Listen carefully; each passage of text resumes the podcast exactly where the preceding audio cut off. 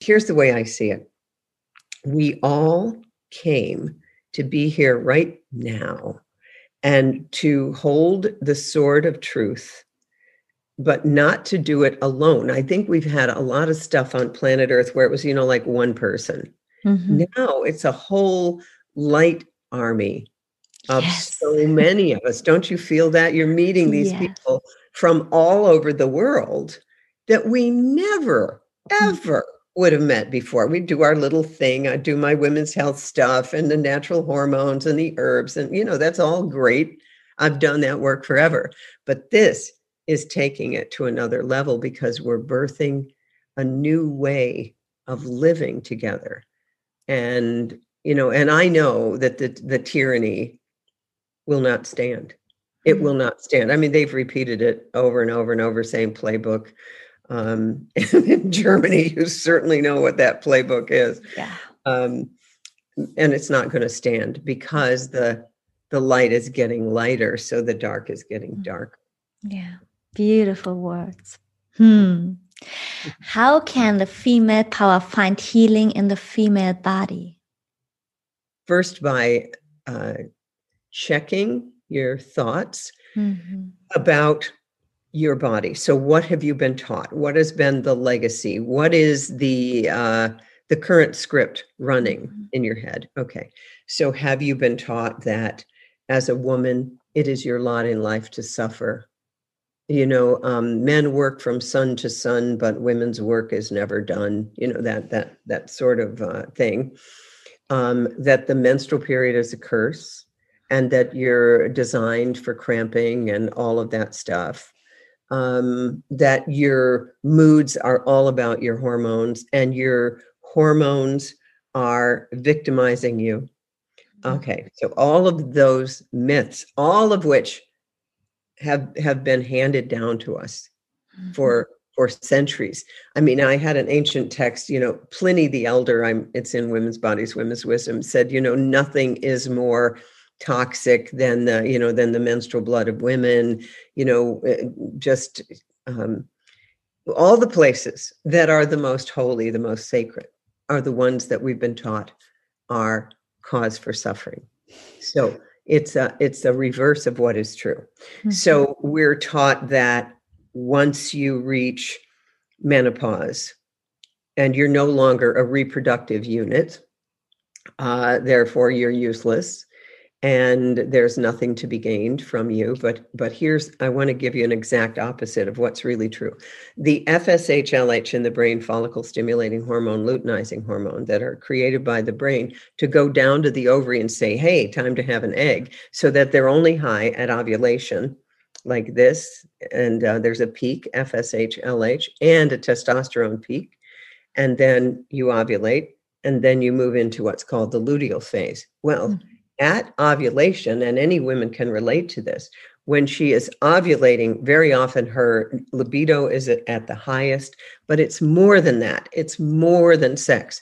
It is uh, that she is maximally open to cross pollination, um, very, very receptive. And it's interesting that she's also puts out a pheromone that uh, is a sex attractant chemical. And women report, you know, they'll be walking by a construction site and just come from a yoga class and no makeup and the hair's a mess. And the guys are you know they can it, we're mammals. You can you can feel that. Well take that one step further. That is you a superpower of being maximally receptive. Well that fshlh peak like this stays up at the ovulatory level for the rest of your life after mm-hmm. menopause.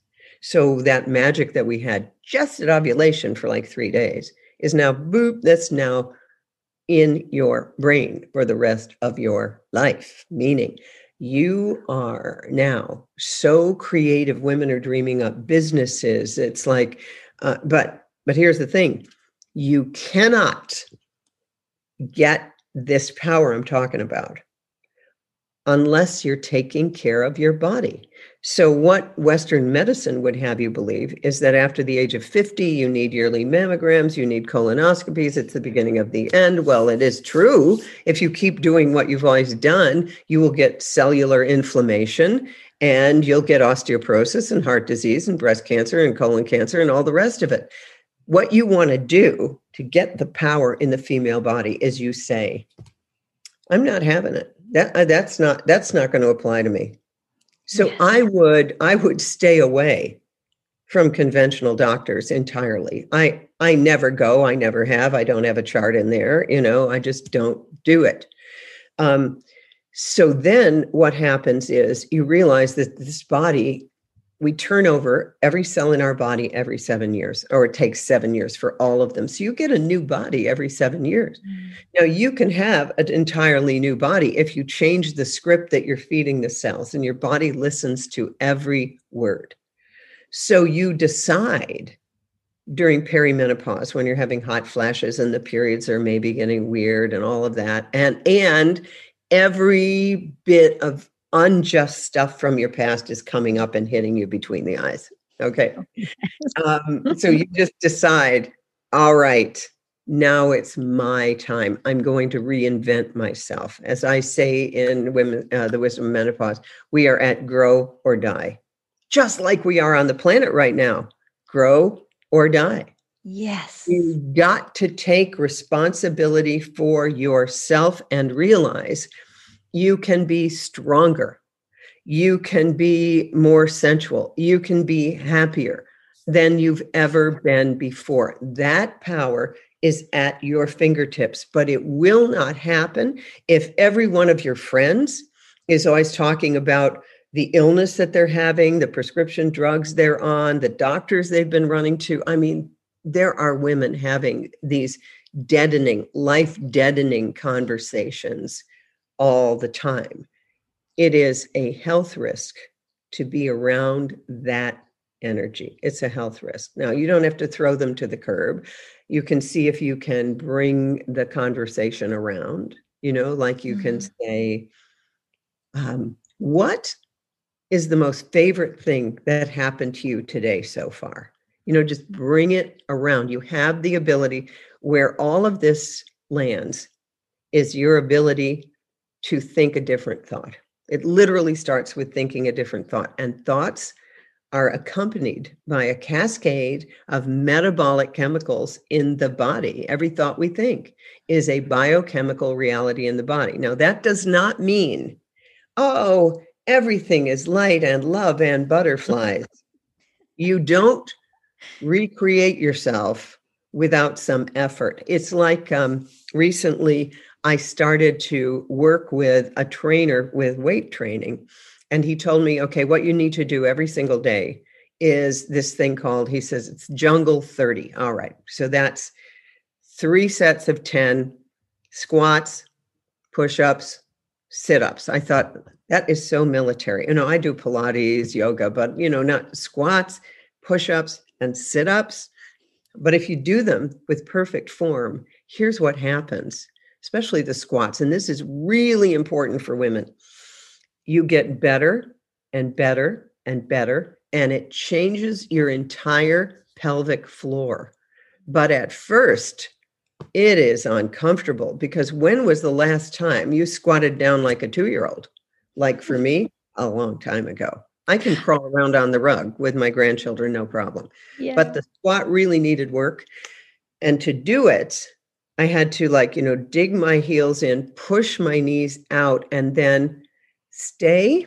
This is important stay in that place mm. of some discomfort, not pain, some discomfort. All growth comes from that, just that leading edge, leading edge of some discomfort, but not pain. Mm-hmm. And then you just repeat the next mm-hmm. day and the next day and the next day. And it's amazing to me how much you mm-hmm. improve. And so, what I never do is I never say, this is the thing that goes through the culture. Well, at my age, it's too late to, you know, it's too late to learn a language, learn weight training, learn how to dance, um, travel on my own, drive at night, you know, any of those things. So don't let your age become a cage. In mm-hmm. fact, what I say to women in, in my book, Goddesses Never Age, just don't give your age anymore. I mean, I, uh, for a, this is interesting. because we learn also by morphogenic fields.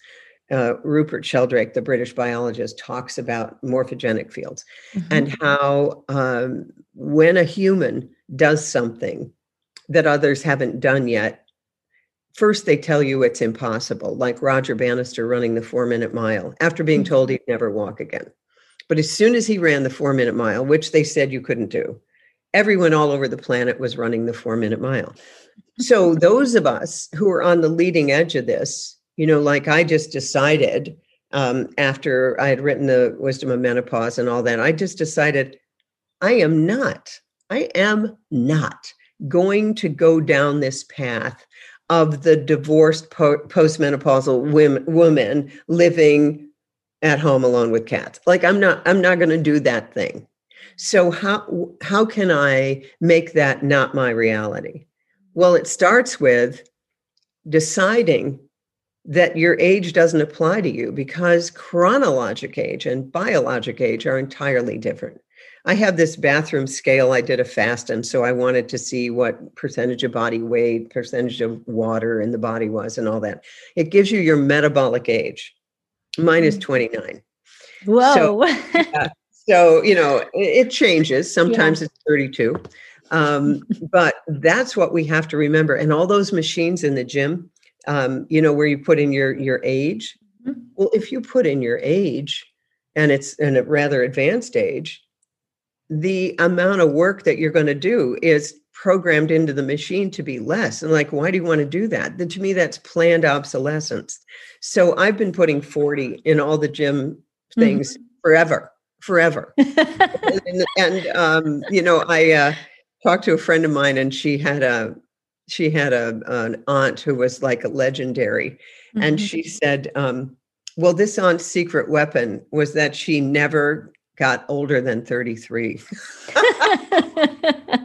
you know, like she was never older than 33 and i've told That's my perfect. daughter okay after 33 you never give your age again no yeah you okay. have to go get your driver's license renewed and all that but and i tell my friends by the way don't tell me your age. I don't want to know. I don't want to know what's the number at this birthday. I mm-hmm. don't have milestone birthdays. Oh, you know, you're 50. Oh, you're 60. You're 70. Mm-hmm. Oh, those are millstones. I don't know. Mm-hmm. Now, I celebrate my birthday big time. I love it. That's your solar return and it's sun conjunct sun. But putting an age to it, no. And what's interesting is after I wrote Goddesses Never Age, I had all kinds of people. Well, I'm proud of at this age I can do, and I'm proud of, and I don't see why. Are you afraid of your age? And it's like they didn't get it. No, no, no. I'm not talking about that. I don't want my body to know. I mm-hmm. don't want to get into the collective morphogenic field of what 50 is supposed yeah. to look like, what 60 is supposed to look like, what 70 is supposed to look. I don't want to mm-hmm. get into it. So therefore, I don't want my body to know, and I don't want to know your age because I'm as susceptible to putting someone in a box because of their age. Yes. As anybody. I don't want to do it. Yeah. Could you please tell us um, something about women when a woman is over 30 and wants a baby? It's like all doctors say, oh, now you need to go. You need to do it now. Yeah, yeah, yeah. yeah. No, no, it's funny. I just had uh, a podcast with Dr. Mariza Snyder, who mm-hmm. has written a book about essential oils for menopause. And at the age of 38, she decided that what she wanted to do was take a year to prepare her body for pregnancy. She had Hashimoto's thyroiditis and she needed to change her diet. And so she just took a year at 38 to prepare. And then when she wanted to get pregnant, she got pregnant like almost immediately. And uh, I think at the age of 40. And I remember doing a uh, ceremony with one of my friends at the age of 39, 40. She was getting married and she wanted her IUD removed.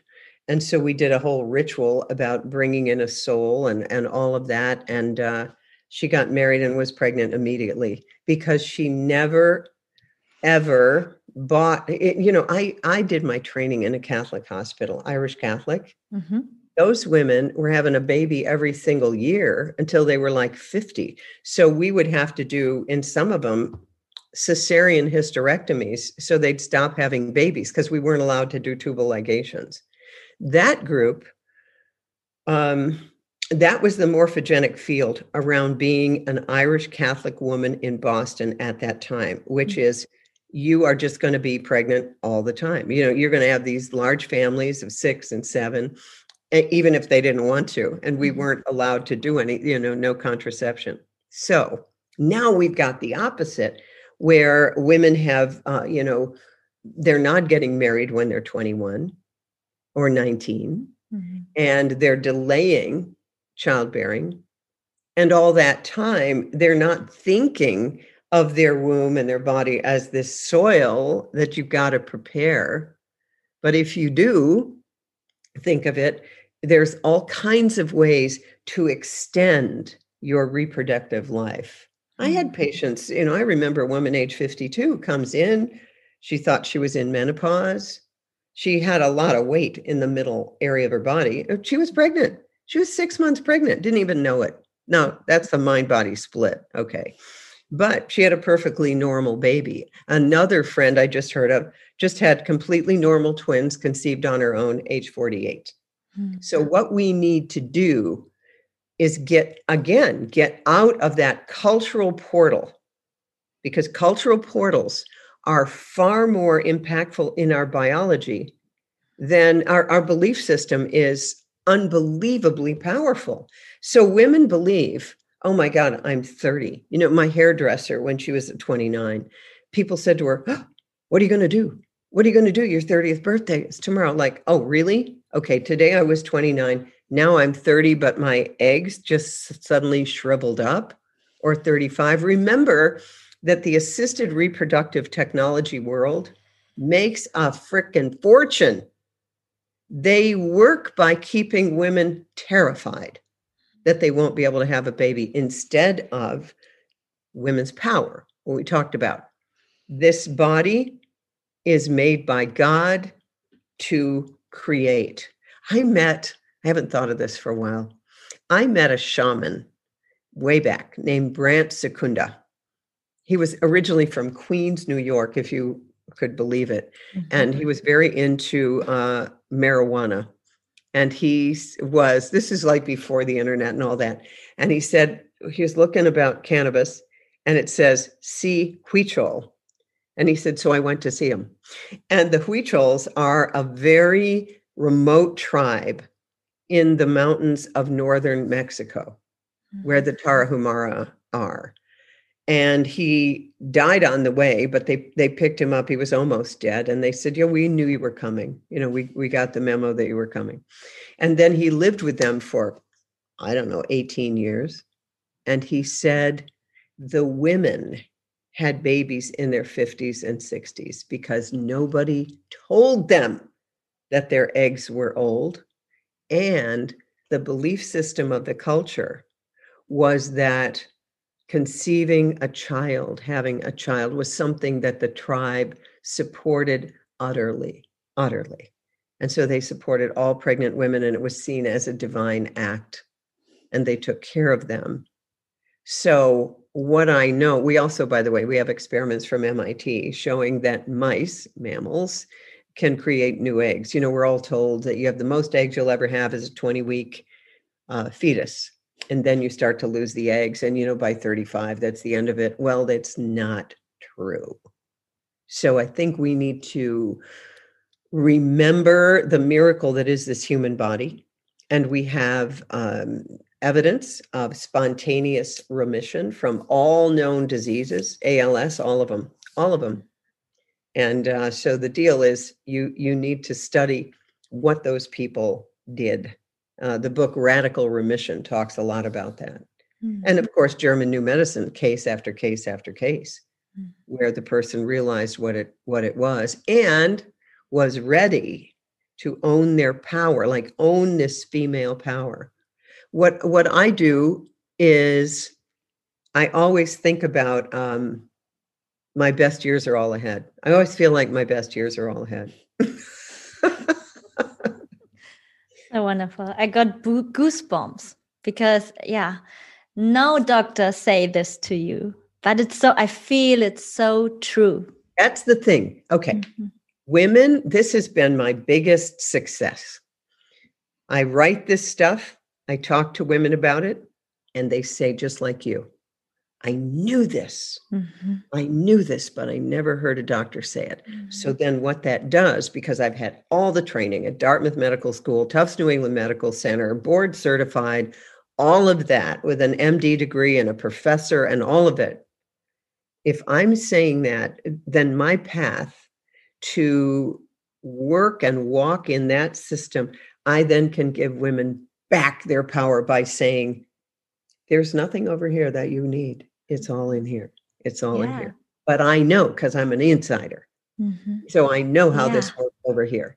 And I love the good parts of it. Mm-hmm. If you're mm-hmm. bleeding to death, it works great. Mm-hmm. But other for daily life, no, no, no. They'll just take your power away. And they mm-hmm. keep inserting doubt. Well, and- could be this inserting of doubt is so lethal. Mm-hmm. So I just don't even go. And they feed fear. And oh, that's yeah. a big theme. It's yeah. huge. Mm-hmm. We need to remember something. The dark forces feed on fear. It's a food source. Yes. I, I'm a fan of Barbara Marciniak's book, Bringers of the Dawn, and she talks about um, the food source mm-hmm. of, she calls them lizards. I think the lizards is good. Um, fear and anger. Mm-hmm. So don't feed them. Mm-hmm. So, yes, at first, righteous anger is a source of power it's a mm. source of health it is a it is a um, cause of mm-hmm. health righteous anger but you don't want to stay there mm. i mean when we wake up to what's been done to women to the feminine in men when we wake up to that then it is normal to have righteous anger it is normal when you realize what you've been talked into against your better judgment yes, you should be angry, but you don't want to stay there. Like the whole medical system, medical insurance, all of that. I've known how ridiculous that was for years. And um, when someone finds out, well, that shouldn't be that way. No, it shouldn't, but it is. So you're either going to fight that. Okay, like I want to give you an example. So, right now, we have so many people leaving the school system and homeschooling their children because they don't like what the children are being taught and the, the um, indoctrination, or they don't like the fact that the kid needs 18 different toxic shots to go to school. So, you can either spend your time fighting the mainstream system with the teachers, with the legislature, with the government, or you can get on with what's the curriculum I'm going to use? I'm going to keep my kids at home. Wow, I'm noticing that they're happier and healthier. Now, there's no one right answer to that. Some people were born to um, confront the school system, and all of these these parents in Vail, Colorado, all got together and managed to get the mask mandate removed from the school. So you can do that. Plus, it's fun. It's fun to work with other people and do this work, but you got to keep it fun. Because the minute you get into victim again, then there's no power. Then there's yeah. no power. So you have to see yourself as more powerful than them because anyone who's using control for power, that's not power. That's not power. Yes, yes, yes, yes. No, it's like, uh, let me give you control. A friend of mine had a girlfriend, and she said if he left her, she would commit suicide mm. and he hmm. actually married her. Okay, to me, I'd say, go ahead. Can I bring you a gun? How would you like to do it? I mean, I'm serious here. That's just control and manipulation.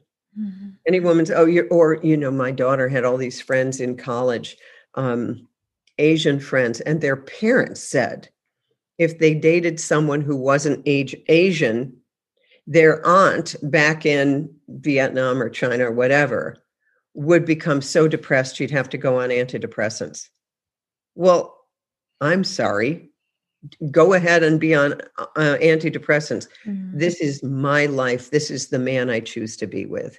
Yes. But the pressure, okay, we've got to remember the pressure of the collective of the of your personal tribe is enormous and right now each of us is being asked to find each other, the people. Uh, I had a meeting at my house um, very recently, and uh, so we're you know we're kind of a just a medical freedom group and uh, helping each other with organic farming and you know all of that. And and we had a couple people who were new, and they said, "Oh my goodness, this feels so good." to be in a group of like minded people. I've been essentially alone, thinking I was the only one thinking this for the last year. So remember, all tribes wound their members in three ways. This is the work of Dr. Mario Martinez um, shame, abandonment, betrayal. If you step out of line, um, and that's what the dark forces have used. Oh, you know, cover your face so that you can't breathe oxygen to protect this person. What? What? You need to get a biologic experimental thing injected into you that has 50 billion molecules of a synthetic protein. You need to do that to protect me. This is uh, this is what they do. So that's shaming, yeah. shaming, and it's and it feels terrible it because shame means you are a mistake. It means, you know, where yes. you're going to be banished from the tribe and you will be abandoned. You can't come and see your grandchildren unless you get this thing. Okay. And then betrayal. Mm-hmm. Yeah. So those are painful things. And that's, those are what's used to control. But then you find your own group. You listen to your podcast, you listen to me, you do my Telegram channel, you read one of my books, and little by little by little by little, you remember who you are. You remember what your power is, and then you try it out, like that squat, a little lower next time, a little uncomfortable, mm-hmm. but we did it. Like just taking your mask off to go into a store, or I do this at airports, just take the mask off, see how long it takes before someone says something. Mm. oh, okay, I have it right here. it will be very interesting the next weeks, months, and years. it, will. it will. And yeah. we all decided to come here at the same time mm-hmm. so that we could support each other. Mm. My last questions. For many people, health means the functioning of the body, and the only thing that matters is symptom elimination. What does female health mean to you? Female health means to me taking every symptom as guidance, hmm. that there's some course correction that is necessary. So if you have PMS, premenstrual syndrome, I can guarantee you that there's something off with your diet or your relationships or your thoughts. Women are not meant to suffer through the f- most fundamental cycle that brings life to the earth. So use that symptom as a guidepost. And I personally had terrible menstrual cramps and had to, you know, sometimes uh, sign out of surgery and have someone else complete the surgery. So I understand. I understand. It's not, you know, so what you want to do, because if someone says, well, you know, just go on birth control pills, right? Well, that what that's like is putting duct tape over the instrument panel on your car. So that's what most medicine does. We're just, you know, can't can't you give me a pill? Well, yeah. You can get on birth control pills and then you will never know that guidance system that is your menstrual cycle will shut that right down and you never have to think about it. But here's the thing the bill will always come due. The body never lies, and the bill will always come due. So it would be prudent to begin to pay attention before you're bankrupt. so wonderful. And you said uh, my next two questions are on this. You said it already, so perfect. um, my very last question. If you had the opportunity to wave a magic wand and wish something for the world, what would it be? That we would wake up to the glory and the beauty of the human who is the steward of nature and animals and water and that we would walk on the planet as divine beings connected to God in the Garden of Eden, and we would know it. Thank you so, so much for this amazing interview.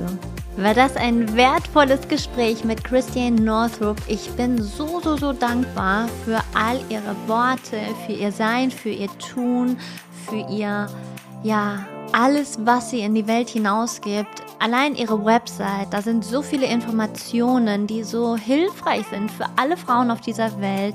Ich habe all ihre Bücher, also zumindest ein Auszug ihrer Bücher, sie hat ja viele Bücher geschrieben. Ich habe ihre Website, ich habe ihre ganzen Social Media Kontaktdaten in die Show Notes gesetzt. Du findest auch alle Links zu den Kollegen und Kolleginnen, die sie genannt hat, sowie auch hier die Buchtipps, die sie erwähnt hat. Und ich hoffe, es war genauso wertvoll für dich wie für mich. Und wenn dir diese Podcast-Folge gefallen hat oder die zwei Folgen, dann bitte teile sie doch mit all den Frauen um dich herum. Und ja, ich wünsche dir einen schönen Tag, ich wünsche dir einen schönen Abend. Falls du übrigens Lust hast, mit auf Retreats zu gehen, das nächste auf Mallorca ist zwar ausgebucht, aber es folgen im Sommer noch einige mehr. Schau auch gerne auf meiner Website vorbei. Auch hier gehen wir in die Frauenarbeit hinein. Und ja, danke für dein Sein. Fühl dich geliebt und bis zur nächsten Woche. Namaste und Satnam, deine Nadine. Thank, Thank you. you for your work, for everything. Thank you. Yeah. Beautiful to meet you. Your your angelic light.